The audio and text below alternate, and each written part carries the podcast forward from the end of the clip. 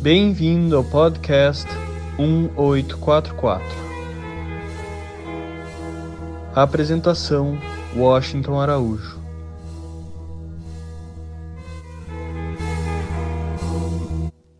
Hoje trataremos do tema do envelhecimento, da velhice.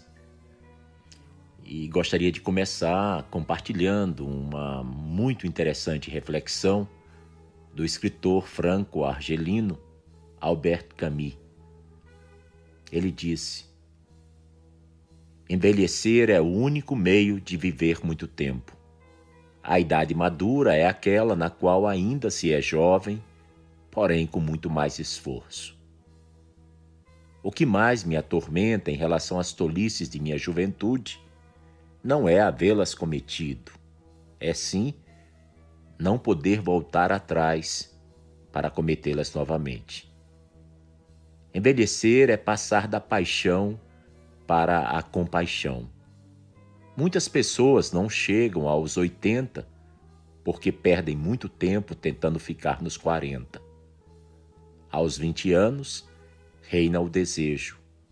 Aos 30, reina a razão. Aos 40, o juízo.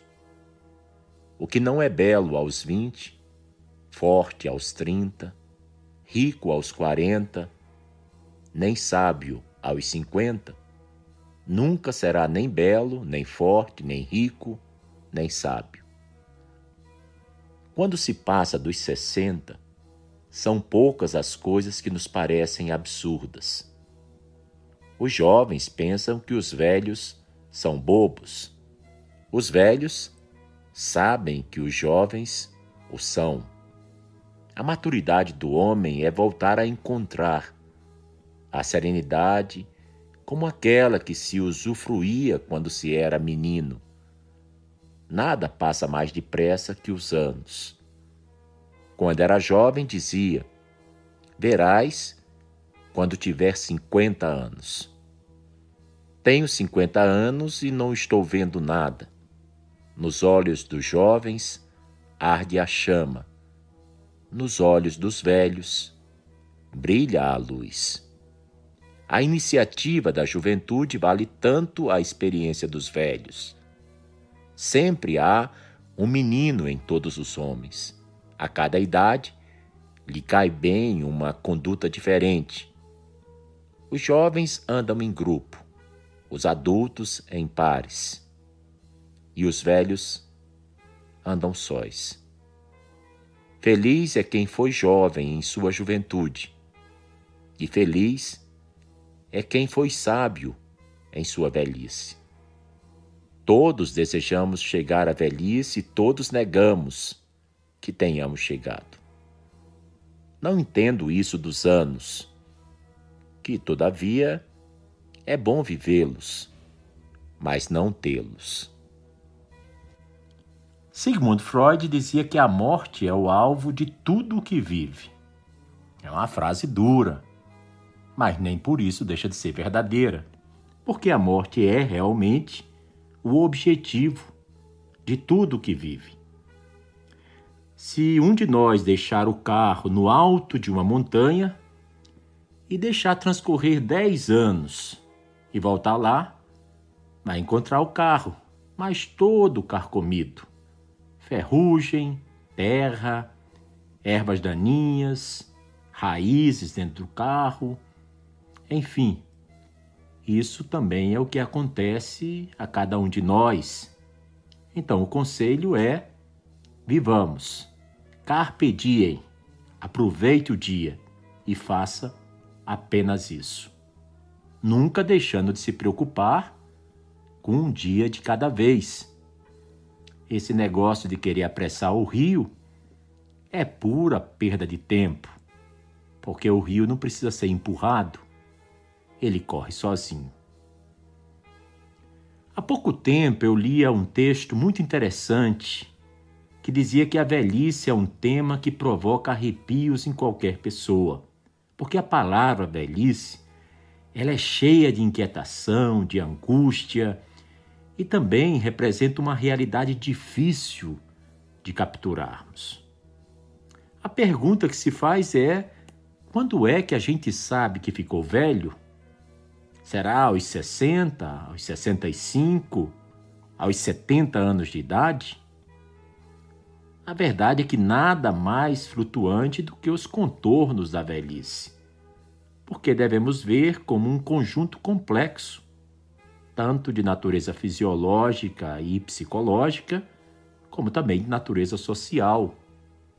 Nós temos a idade de nossas artérias, de nossas veias, a idade de nosso coração e também temos a idade do nosso comportamento. A única certeza é que desde que nascemos já começamos logo a envelhecer. A criança nasce, logo tem seu primeiro minuto de vida. Passaram-se 24 horas, já é uma criança com um dia de nascido. Acontece que isso se faz em velocidades diferentes. O modo de vida, o ambiente, a situação social, tanto podem acelerar como retardar a evolução biopsicológica. E assim é que cada um termina entrando na velhice em idades muito diferentes, muito distintas.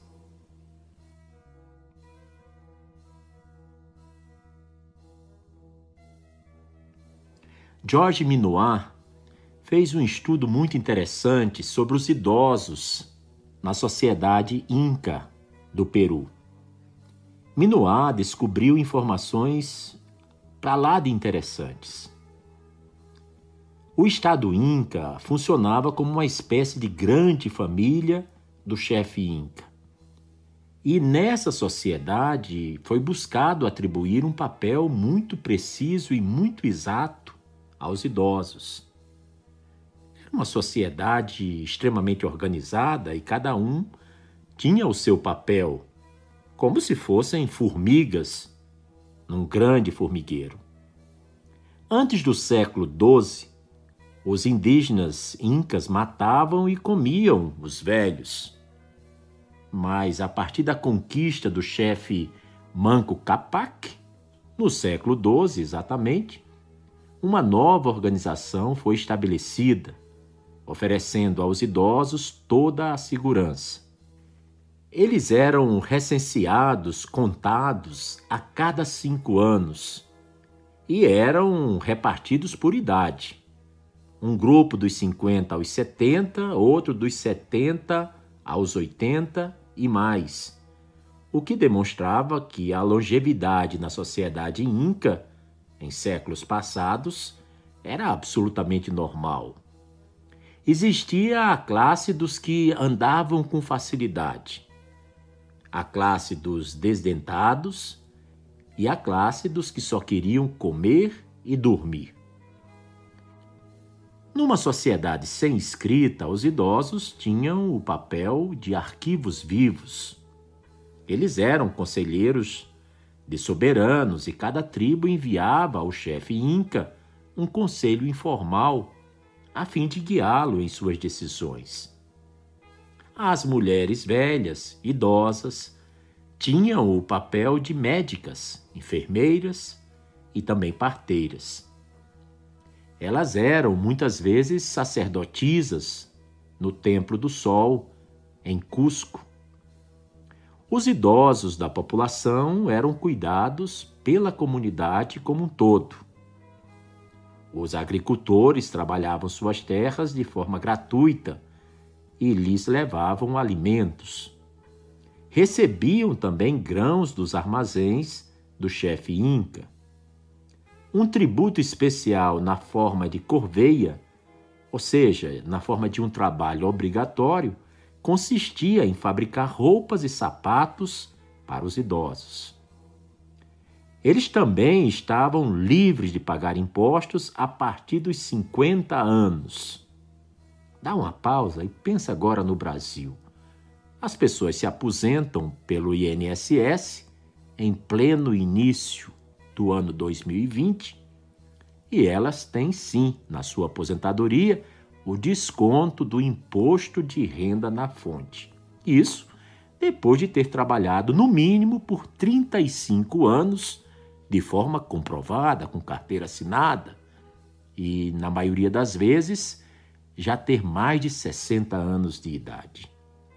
Voltemos então à questão da história inca.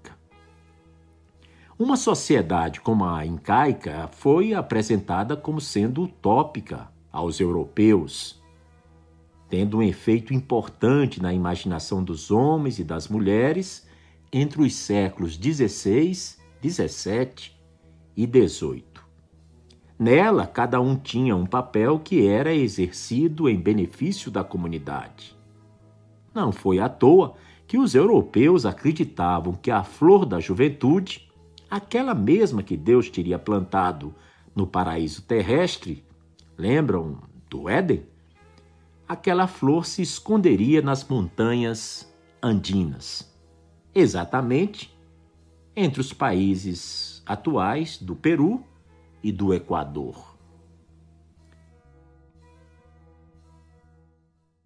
Bem, que velhice é essa que está no nosso imaginário e que se torna tão terrível e miserável a ponto de termos que criar termos, palavras, vocábulos específicos para tal categoria. Uns chamam a velhice de terceira idade, outros de melhor idade, outros de idade do lazer.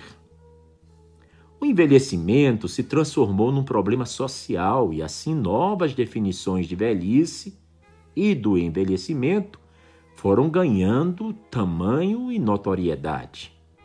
A escritora Eliane Brum, ela estava coberta de razão quando dizia em um artigo que as palavras escolhidas, e mais ainda aquelas que escapam, dizem muito, porque essas palavras falam, gritam pela composição de suas letras e escondem. Escondem emoções guardadas e que não são nem mesmo reconhecidas pelo seu dono. Junto ao dito velho, quase oculto e tão simples como é e deve ser, aguarda a palavra final de alfabeto, fim de percurso, a morte.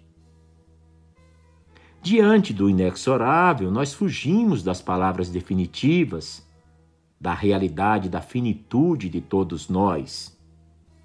Afinal de contas, se você hoje tem 17 anos de idade, está na flor da sua juventude, já chegou aos 33, 35 anos ou já passou até dos 40, soa meio irônico se referir aos outros como aquela velha, aquele velho, como se fosse uma forma pejorativa ou um maltrato, ou uma maldição, ou uma forma de bullying.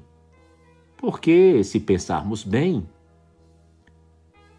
um velho poderia responder: sim, eu sou velho, mas se você for feliz em sua vida, é sinal que você alcançará a idade que eu alcancei. Simples assim. Sempre a gente tem que beber água da fonte da Grécia. E é de lá que o filósofo Cícero acrescenta: É irônico, porque todos os homens desejam alcançar a velhice, mas, ao ficarem velhos, se lamentam. Queixam-se de que ela chega mais furtivamente do que a esperavam. Por diabos, continua Cícero, a velhice seria menos penosa para quem vive 800 anos do que para quem se contenta com 80 anos? E finaliza. Simplesmente é preciso que haja um fim. É, estamos cansados de saber que para morrer basta estar vivo. E também sabemos que ninguém ficou para semente, que não se vive para sempre pelo menos nessa vida aqui.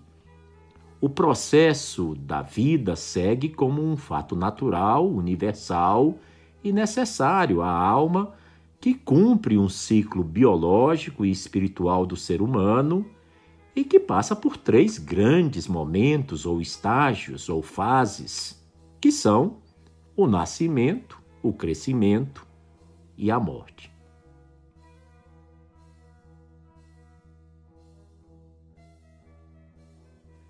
É uma infeliz realidade, mas a juventude, nos dias atuais, nessa segunda década que está terminando do século XXI, é muito mais do que uma fase da vida. Até parece que é toda uma vida, uma vida inteira. Será que nós seremos obrigados a conviver com essas múltiplas tentativas de assaltar, de sequestrar, de tungar a velhice, também no idioma? Vive-se quase que um vale-tudo de termos e definições.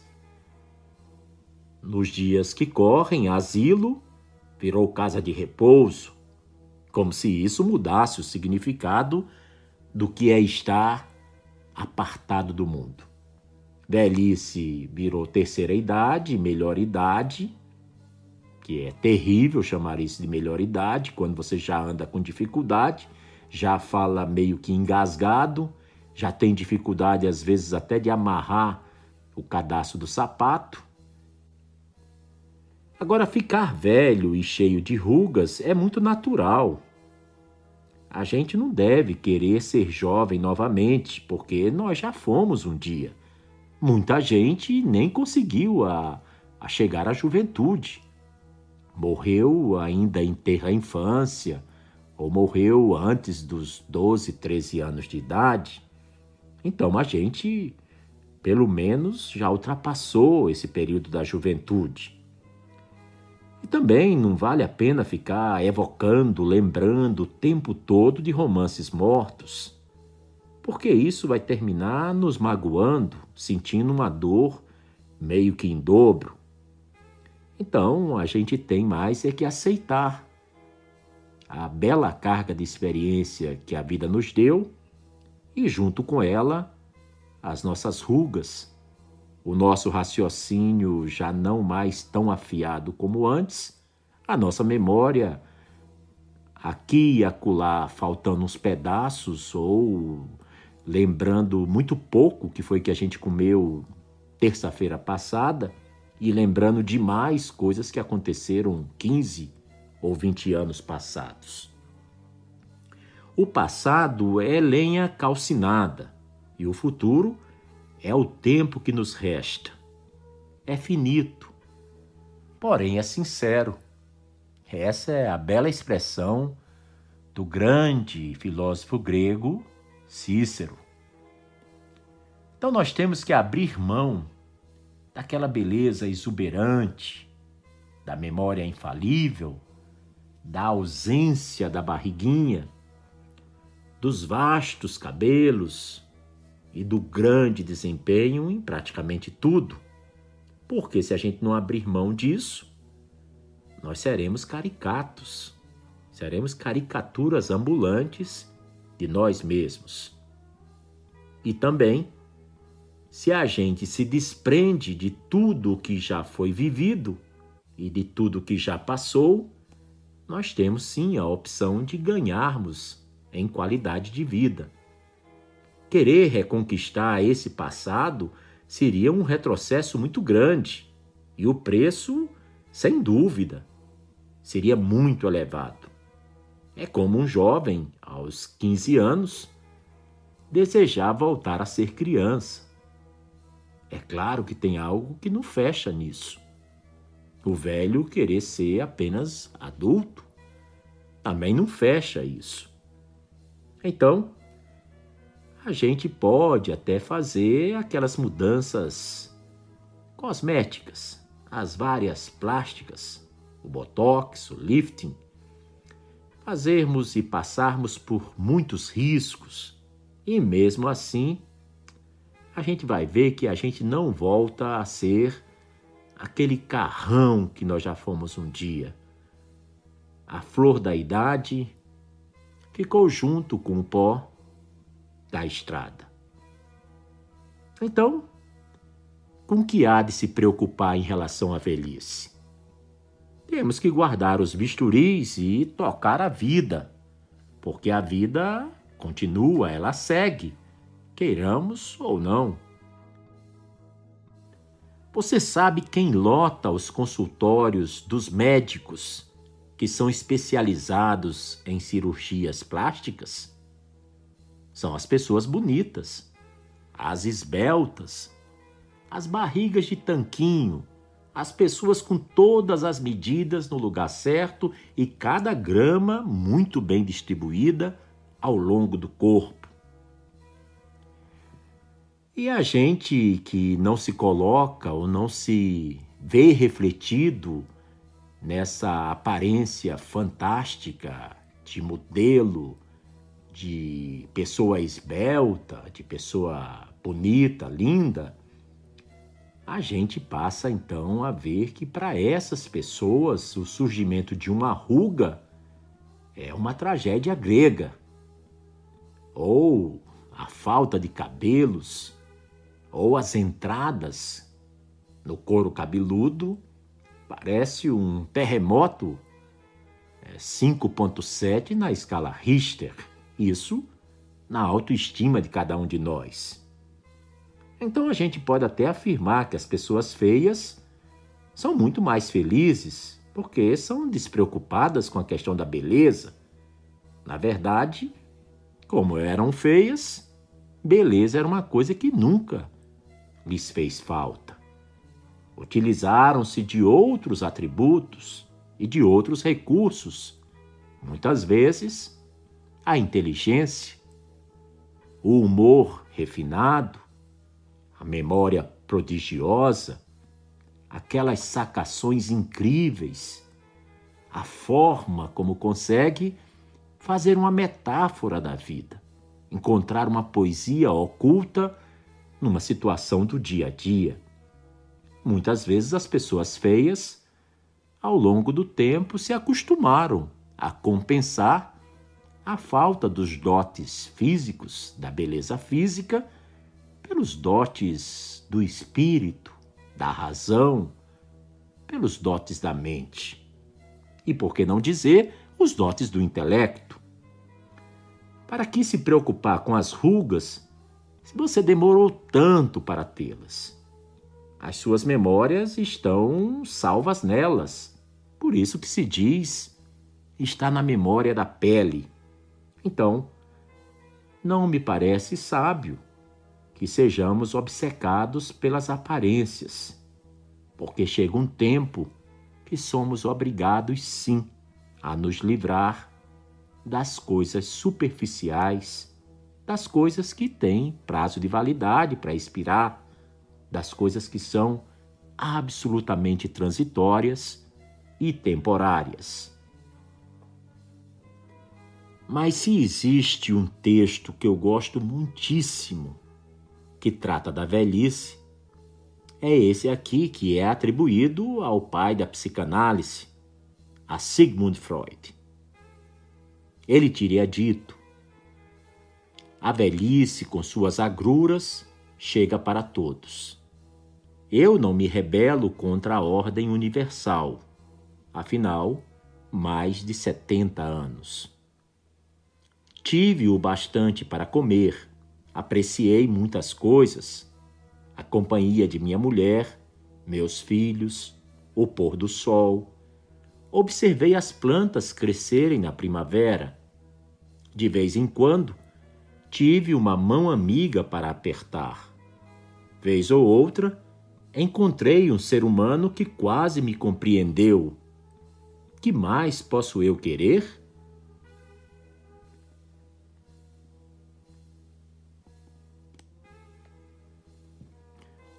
Uma pergunta que é super pertinente é essa: O que é que caracteriza os indivíduos na última fase da vida? Talvez seja viver o máximo possível e terminar a vida de forma digna e sem sofrimento.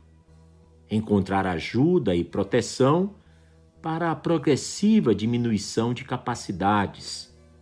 Continuar participando ativamente dos assuntos e decisões que envolvem o estar vivendo. prolongar ao máximo conquistas e prerrogativas sociais, como a propriedade, a autoridade e o respeito.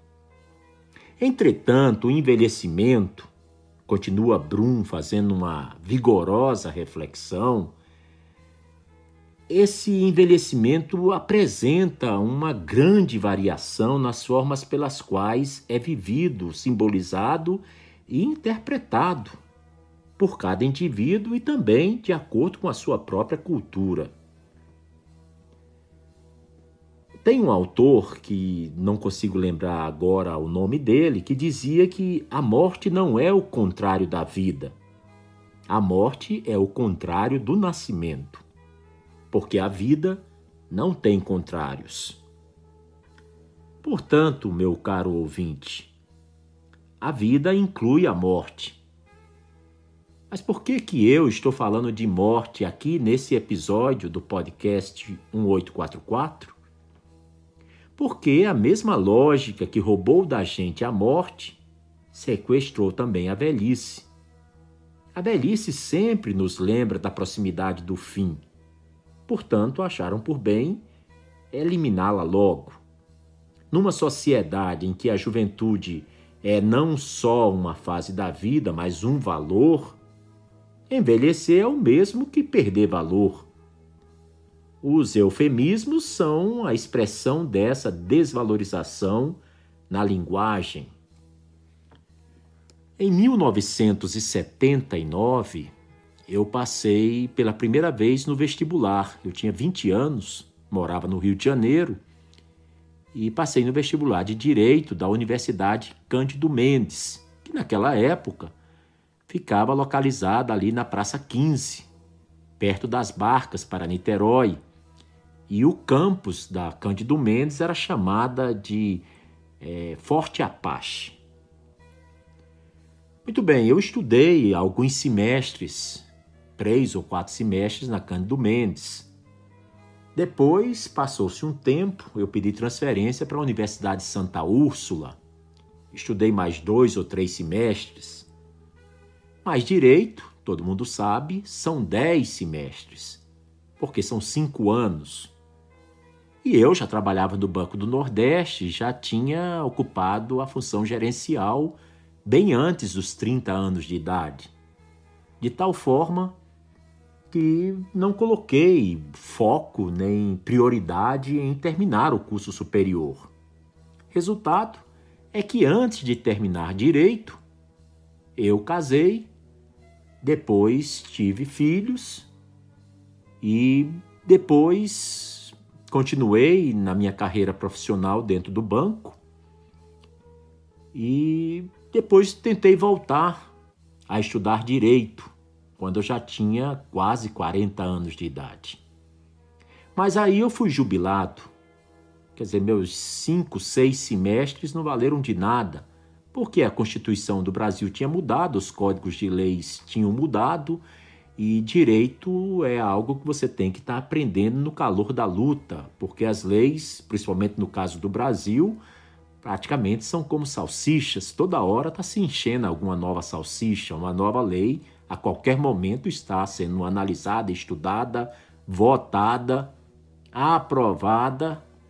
Bem, pode passar até um bom período até que ela pegue, até que ela venha a funcionar. Mas direito é dessa forma.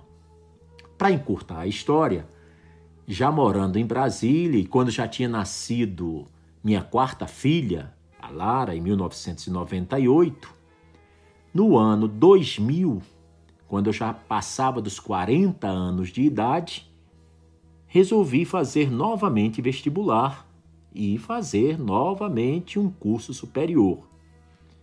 Então vocês podem imaginar, eu escolhi dessa vez um curso menor, de quatro anos, no caso jornalismo.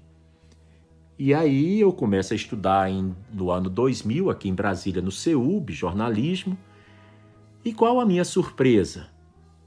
Praticamente todos os meus colegas de sala de aula me tinham quase como se eu fosse o pai deles e alguns eu poderia até ser o avô, porque eu já tinha mais de 40 anos e vários deles tinham entre 17 e 18 anos de idade, portanto eu já tinha mais do que o dobro. Então, de vez em quando, você tinha que ouvir alguns gracejos, né? Para mim, sempre era motivo de diversão. Naquela época, início dos anos 2000, não estava popularizada a expressão bullying, mas algumas vezes eu era chamado do vovô Smurf, porque eu era o mais velho. Então, durante muito tempo, se viu o velho praticamente como um ser deslocado, né? Principalmente cursando faculdade quando está numa mudança geracional muito intensa, muito grande. Ora, as pessoas aos 40 anos já estavam há muito tempo terminando mestrado e doutorado, e eu estava começando pela segunda vez um curso superior. O ponto é que aceitar a velhice em nossa sociedade é algo muito difícil. Muito difícil pelo uso dos eufemismos, pela tentativa de negá-lo, porque é uma coisa muito evidente. A sociedade atual supervaloriza a juventude em detrimento dos demais tempos da vida. Nela, ao mesmo tempo em que se buscam diversas maneiras para prolongar o tempo de vida das pessoas, luta-se contra a velhice. A velhice também é vista como um problema, pois a sociedade não está preparada para receber esse contingente populacional que possui demandas, necessidades sociais muito próprias da idade. Mas a sabedoria consiste em aceitar os nossos limites. A causa do sofrimento está no apego, em querer que dure aquilo que não foi feito para durar. É viver uma fase que não é mais a sua. E cá para nós não tem nada mais ridículo do que uma pessoa com 75, 87 anos de idade se vestindo como adolescente de 22 anos de idade, usando gírias de quem tem 13 ou 14 anos de idade e fazendo caras e bocas de quem ainda nem chegou aos 30 de idade. É algo realmente de lascar.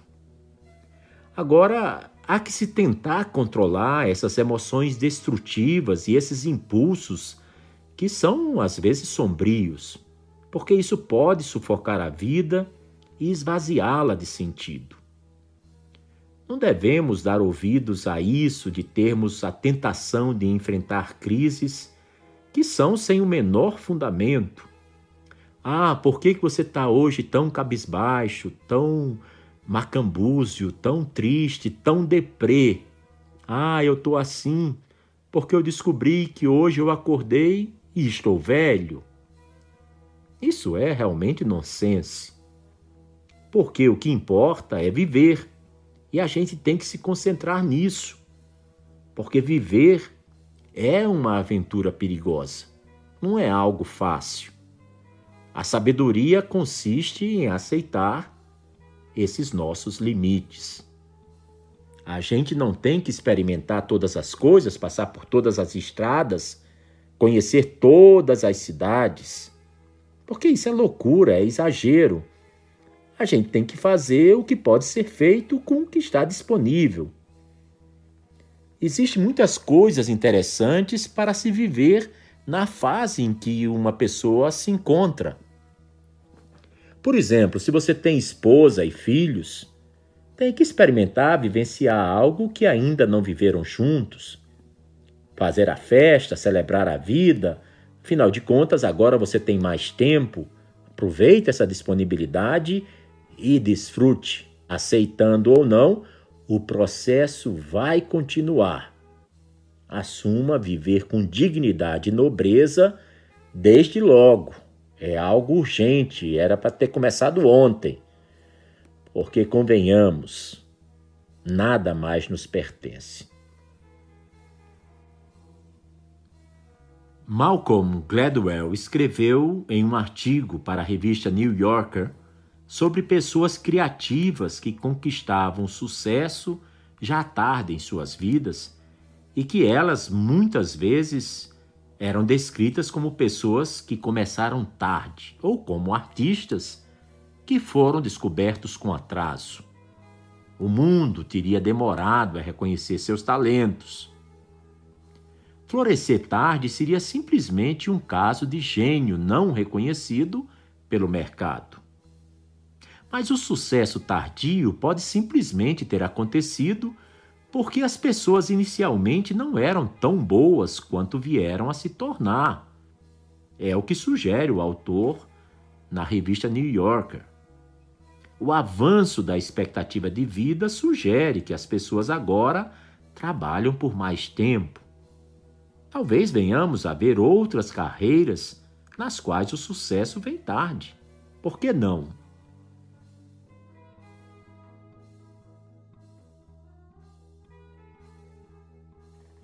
Ninguém nasce gênio, certo? Apesar de algumas pessoas se mostrarem brilhantes, já bem jovens, a genialidade normalmente vem associada à maturidade. E na literatura não é diferente. A maior parte dos grandes escritores levou anos e anos de técnica, prática e muita escrita para conseguir produzir seu livro mais famoso. Se fizermos um levantamento, iremos notar que a maioria das obras-primas é produzida quando o autor já é mais velho. Como muitas pessoas gostam de uma lista curiosa, e eu também gosto de listas. Afinal, qual teria sido a idade em que os grandes autores, escritores vieram a publicar seus livros mais famosos? Eu separei alguns aqui e vou relatar para vocês. R.R. Tolkien. Ele nasceu em 1892 e morreu em 1973 aos 81 anos de idade. Tolkien é o autor de O Senhor dos Anéis, que modernizou a literatura fantástica e serviu como inspiração para diversos escritores do gênero. A saga é uma continuação do primeiro livro do filólogo e professor britânico J.R.R. Tolkien, O Hobbit, e é uma das mais importantes do século XX. A obra começou a ser escrita cerca de quase 20 anos antes da publicação dela, entre os anos de 1954 e 1955. E nesses anos, sabe qual era a idade de Tolkien? Ele tinha mais de 60 anos. Vejamos aqui no Brasil o caso de Cora Coralina, ela foi considerada uma das maiores poetas da língua portuguesa do século XX e começou a publicar seus livros aos 75 anos de idade. Apesar disso, Cora Coralina sempre escreveu poemas sobre o seu dia a dia, seu cotidiano, com uma linguagem simples na forma, mas muito profunda no conteúdo. Carlos Drummond de Andrade em 1980, enviou uma carta elogiando o trabalho de Cora Coralina e logo essa autora de 91 anos começou a ser conhecida em todo o Brasil. Agora, a escritora que aparece praticamente em todos os posts das redes sociais na internet, Clarice Lispector. Clarice, que agora em 2020 se celebrará o centenário de seu nascimento, ela publicou A Hora da Estrela pouco antes de morrer, aos 56 anos de idade, em novembro de 1977. Clarice Lispector publicou seu primeiro romance aos 23 anos de idade e foi Perto do Coração Selvagem. A sua escrita sempre teve o mesmo caráter existencial, enigmático, e desde a primeira obra foi assim, mas seus livros mais famosos e aclamados foram escritos muitos anos depois. Temos o bruxo do Cosme Velho, o pai da literatura brasileira, Machado de Assis. Que Machado de Assis é genial é chover no molhado, todo mundo sabe disso. Foi ele que introduziu o realismo no Brasil com o romance Memórias Póstumas de Brás Cubas, publicado em 1881, consagrando-o como um dos maiores escritores brasileiros a partir de então. Dom Casmurro e Quincas Borba foram publicados mais de dez anos depois, além das coletâneas de seus contos mais famosos. Portanto, a fama de Machado de Assis começa quando ele já tem 42 anos de idade. Vitor Hugo. Quem não se lembra da obra Os Miseráveis? dos grandes shows da Broadway em Nova York, Os Miseráveis. Talvez seja um dos livros mais filmados, um dos musicais mais encenados ao longo dos anos e de forma contínua. E é um dos maiores clássicos da literatura mundial. Pois bem, o francês Victor Hugo só o publicou quando já tinha 60 anos de idade. Parece uma boa notícia para quem deseja ser escritor e já está passando dos 60 e ainda não publicou nada, né? Nunca é tarde para continuar produzindo, mas temos que ser justos. Vitor Hugo é também autor do clássico Corcunda de Notre Dame, que publicou quando era bem mais jovem, quando tinha 29 anos de idade. Recolho do livro de notas do poeta Walt Whitman, que nasceu em 1819, o mesmo ano de nascimento do Bab, na antiga Pérsia, e faleceu em 1892. Vejam só, o mesmo ano da ascensão de Bahá'u'lláh na antiga Palestina. Whitman escreveu: A minha alma crescerá sempre, mas mesmo assim nunca chegará até um lugar onde não poderei segui-la. Quando acordo de noite e caminho pela praia, quando olho para cima e contemplo a infinidade de estrelas, pergunto à minha alma: quando eu morrer e você estiver lá em cima e puder estar presente em todo este universo, estará satisfeita? E minha alma responde: quando eu chegar lá, saberei que posso crescer ainda mais. Se existe uma coisa que nos faz continuar na vida, é a curiosidade. O desejo de aprender sobre coisas, experiências e novos mundos. A curiosidade nasce conosco e permanece conosco ao longo de nossas vidas. Quando sentimos que não há nada que nos leve a descobrir coisas novas, isso significa que nós temos um grande problema. Por essa razão, o escritor português Saramago, Prêmio Nobel de Literatura, afirmou que a velhice começa quando perdemos a nossa curiosidade. Trocando em miúdos, nós ligamos o conceito de juventude à vitalidade e o desejo de desfrutar o mundo sem limites, enquanto a ideia de velhice está ligada à empatia pela vida e à perda de apetite, que nos leva a querer descobrir algo mais sobre o nosso entorno. Sinceramente, eu nunca poderia, em qualquer idade, ser feliz, sentado apenas em um banco, em uma cadeira, em uma poltrona, apenas observando o desfile dos minutos e das horas. Porque a vida é para ser vivida. A curiosidade deve sempre permanecer viva.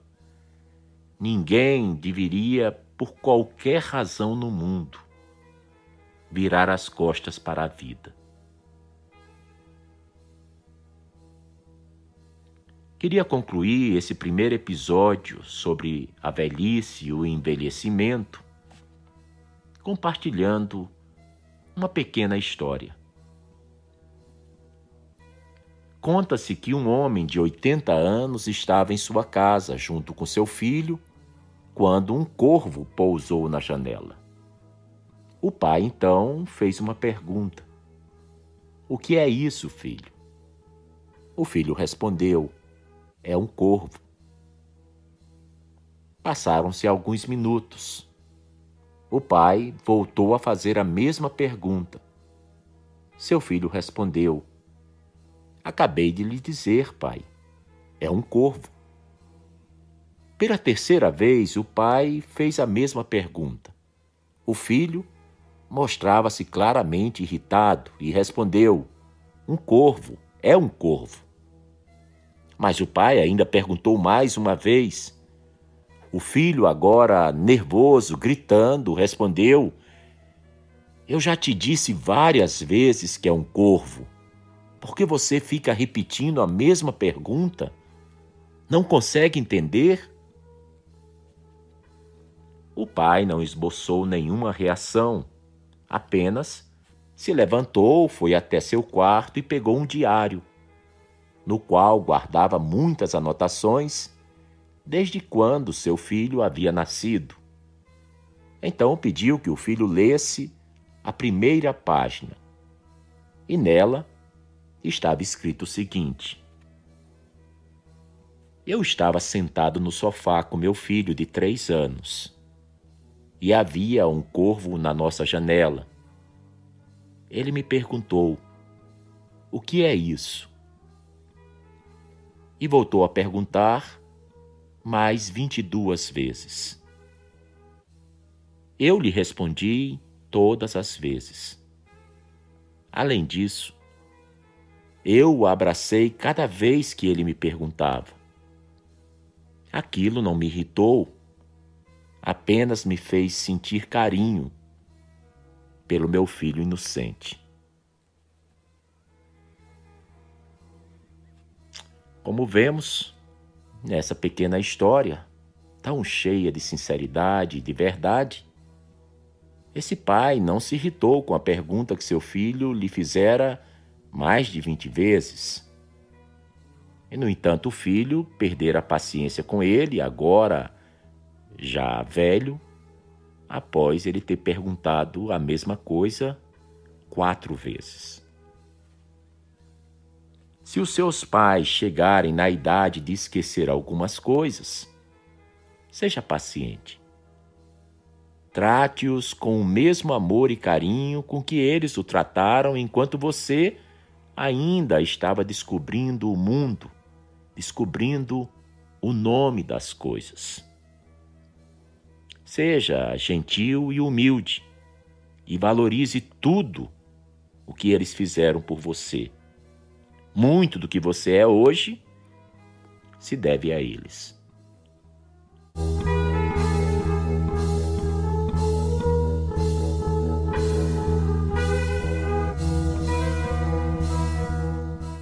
Você acabou de ouvir mais um episódio do podcast 1844. Agradecemos sua audiência e lhe convidamos para ouvir nosso próximo episódio semanal. Apresentação e comentários: Washington Araújo. Trilha musical composta por Ian Garbinato. Vinhetas: Diogo Garbinato.